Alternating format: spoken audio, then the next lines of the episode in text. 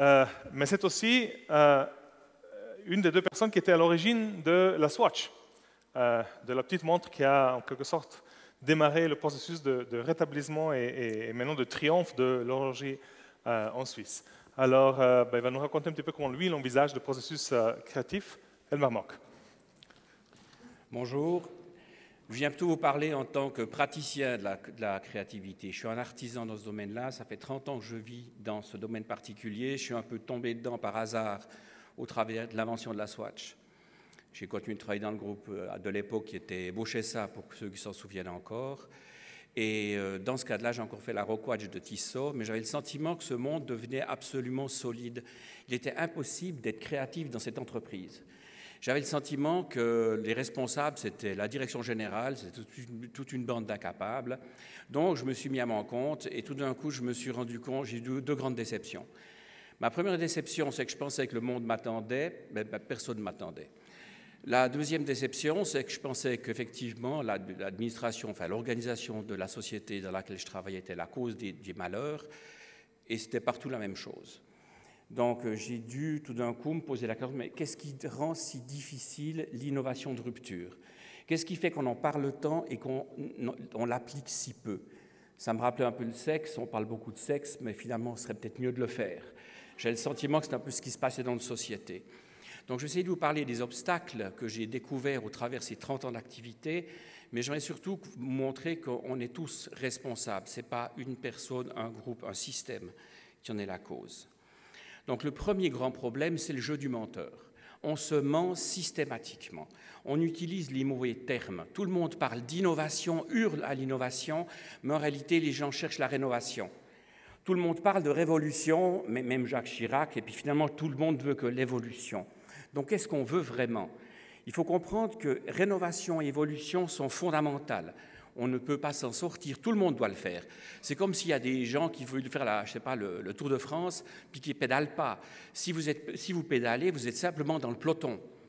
Si vous ne faites pas de rénovation ni d'évolution, ben vous serez ramassé par la voiture balai. Si vous voulez faire une échappée, il n'y a pas le choix.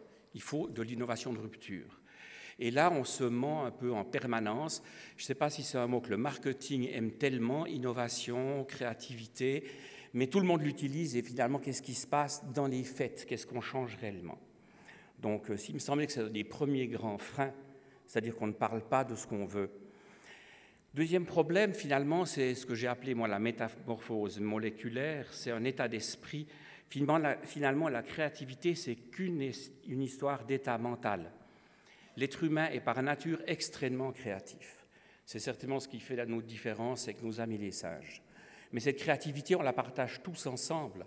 C'est la plus grande, la surdouance la plus commune à l'humanité. J'ai constaté que finalement, dans l'industrie, on avait un pour mille des gens qui restent spontanément créatifs, qui conservent cet esprit d'inventivité. Mais à la naissance, on est certainement 30% à être hyper, hyper doué en créativité. Donc, pour représenter ça, je représente ça au travers de la métaphore moléculaire. Le gaz, de l'eau, par exemple, sous forme de gaz, de liquide ou cristal, c'est la même molécule.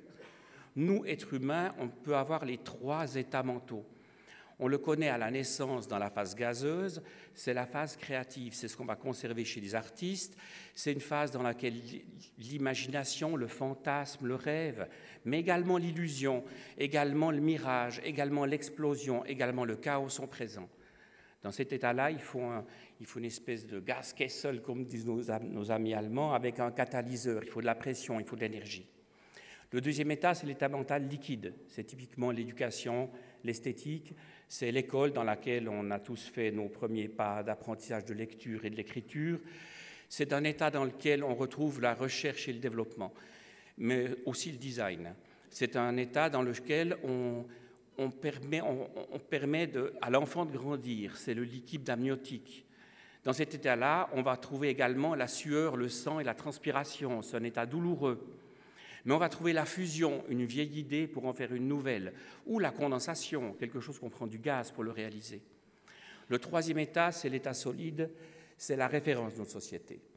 Euh, c'est la logique, la systématique, la clarté, euh, euh, ISO 9000 et compagnie, c'est l'université, c'est la formation professionnelle, c'est l'âge d'adultes, c'est l'âge mûr. On ne croit plus en Dieu, ou pas tout le monde y croit suffisamment. Donc qu'est-ce qu'on fait? On se remplit nos agendas de, de différents rendez-vous et on ne va pas pouvoir mourir demain avec tout ce qu'on a planifié pour la semaine prochaine. On se donne l'illusion que demain existe. On se fait des business plans, on se définit des courbes, on se définit des chiffres, on parle d'après-demain, mais on ne sait pas ce qu'il y aura après-demain. Il faut le créer. Donc l'état mental cristallin est l'état mental commun à tous et dans lequel on a tendance à tomber par nature. Donc la grosse, le gros drame que j'ai constaté, c'est qu'il y a un état d'amour-haine entre l'état gazeux de créativité et l'état cristallin, cet état de structure, de réalité d'organisation. Imaginez la personne qui est dans le cristal, qu'est-ce qu'elle pense du gaz? Mais c'est pas possible, parce qu'il est complètement chaotique, machin, il pourrait pas enfin me donner un délai, arrêter d'inventer un truc nouveau, je lui ai dit ce qu'il fallait faire, il a qu'à être organisé comme moi, il verra, il verra qu'il a du succès. Ce type est un chaotique, je ne peux pas lui faire confiance. Alors que le gaz pose du cristal, mais machin, c'est incroyable, il a c'est un casque à pointe, il a des dollars dans les yeux, il voit pas que le monde change, demain n'est pas la même chose que hier, il a trois guerres de retard, mais c'est de la confiture que je donne à ce cochon. Donc il y a une espèce de, difficulté. ça rappellerait peut-être l'homme et la femme, sans vouloir dire qui est l'homme et la femme dans l'histoire. Mais disons, si on ne faisait pas des enfants ensemble, ça fait longtemps que toutes les femmes auraient tué les hommes ou tué les hommes les femmes. Donc c'est absolument important de comprendre qu'ensemble, on crée des nouveaux cristaux.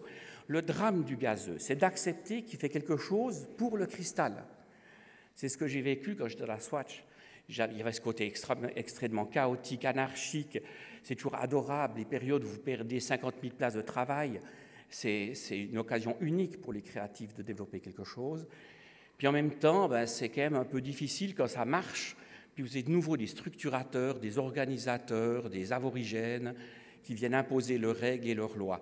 Donc pour moi, ça a été une découverte très importante de se rendre compte que l'état mental, c'est un état dans lequel on choisit d'être. On ne peut pas aller vivre les trois simultanément, sinon on tombe dans la schizophrénie. En tant qu'être humain, par contre, en tant qu'être humain, on a le besoin de les connaître les trois.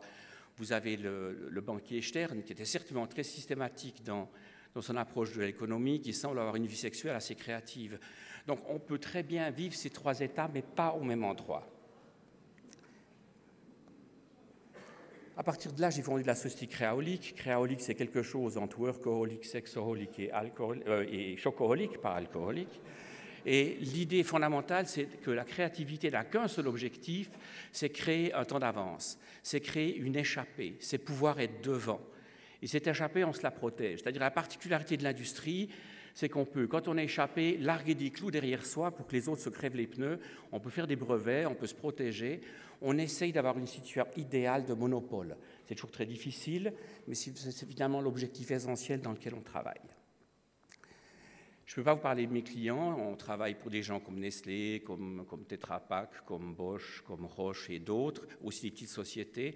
Je peux parler que de nos développements propres, donc ce qu'on a développé nous-mêmes. Quelques exemples, c'est peut-être, je vais prendre de nouveau une métaphore.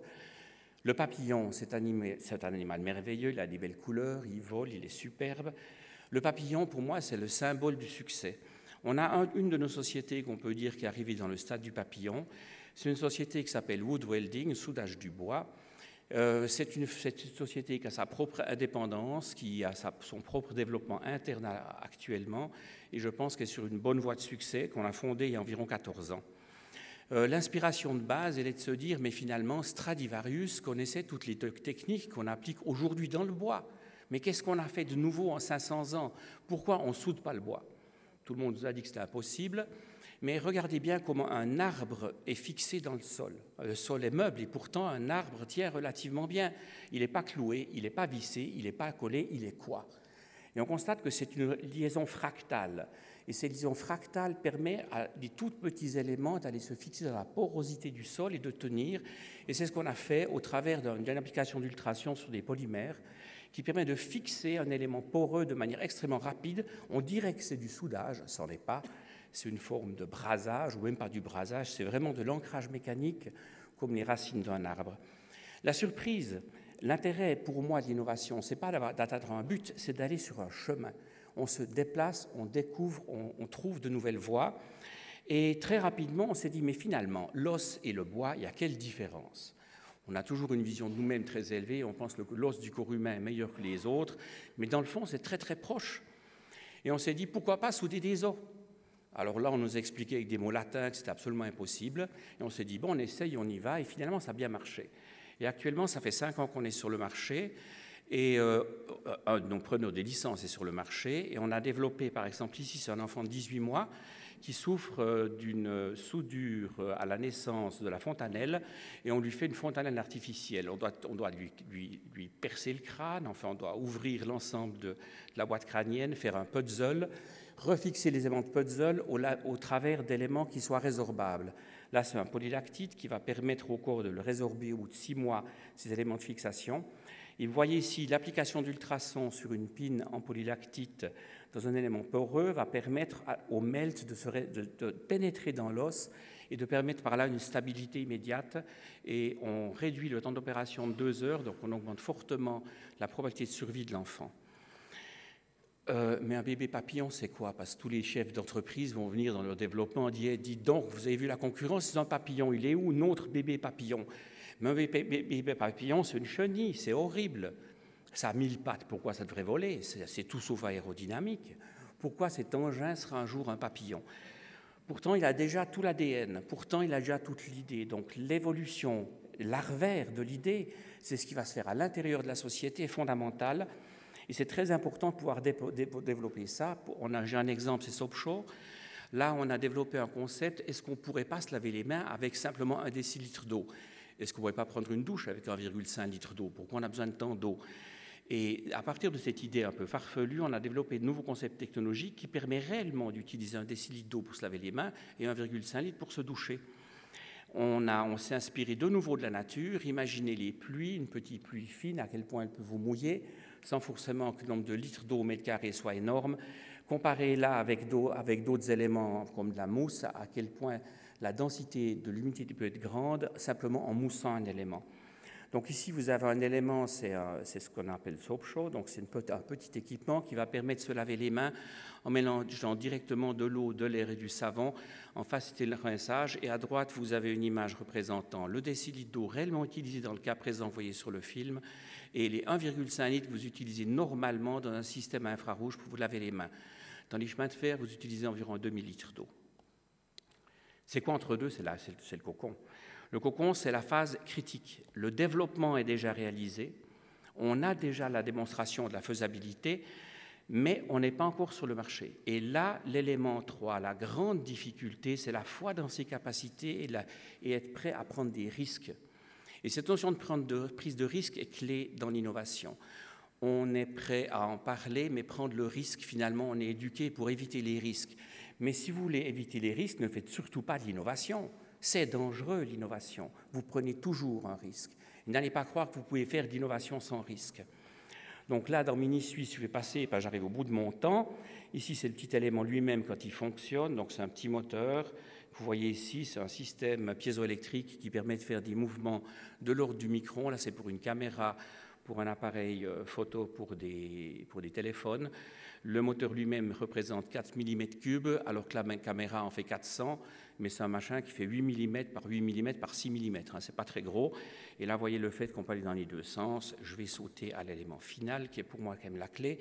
Pourquoi je pense qu'on a tous une responsabilité? Parce que ce que l'on soit dans le gaz ou dans le cristal, c'est de nous que va dépendre le succès de l'introduction de l'innovation de rupture. Et le fait de ne pas seulement parler, mais de le faire. Il faut commencer par arrêter à se mentir à soi-même dans les deux cas. Il faut chercher à débloquer le conflit que tout le monde a entre créativité, structure et organisation. C'est un conflit clé et c'est à nous de le débloquer, peu importe la position hiérarchique ou la fonction qu'on a dans l'entreprise. Et surtout, il faut être entrepreneur. Et entrepreneur, ce n'est pas l'affaire des autres, c'est notre affaire à nous tous. C'est être convaincu soi-même. C'est un scandale de développer quelque chose ou de faire quelque chose quand on pense que ça ne marchera pas. Il faut être fondamentalement convaincu de ce qu'on fait il faut chercher à convaincre les autres, il faut, transmettre le virus, et surtout, il faut savoir prendre des risques. Et c'est ce plaisir que je vous souhaite à tous de découvrir dans les temps qui viendront. Merci.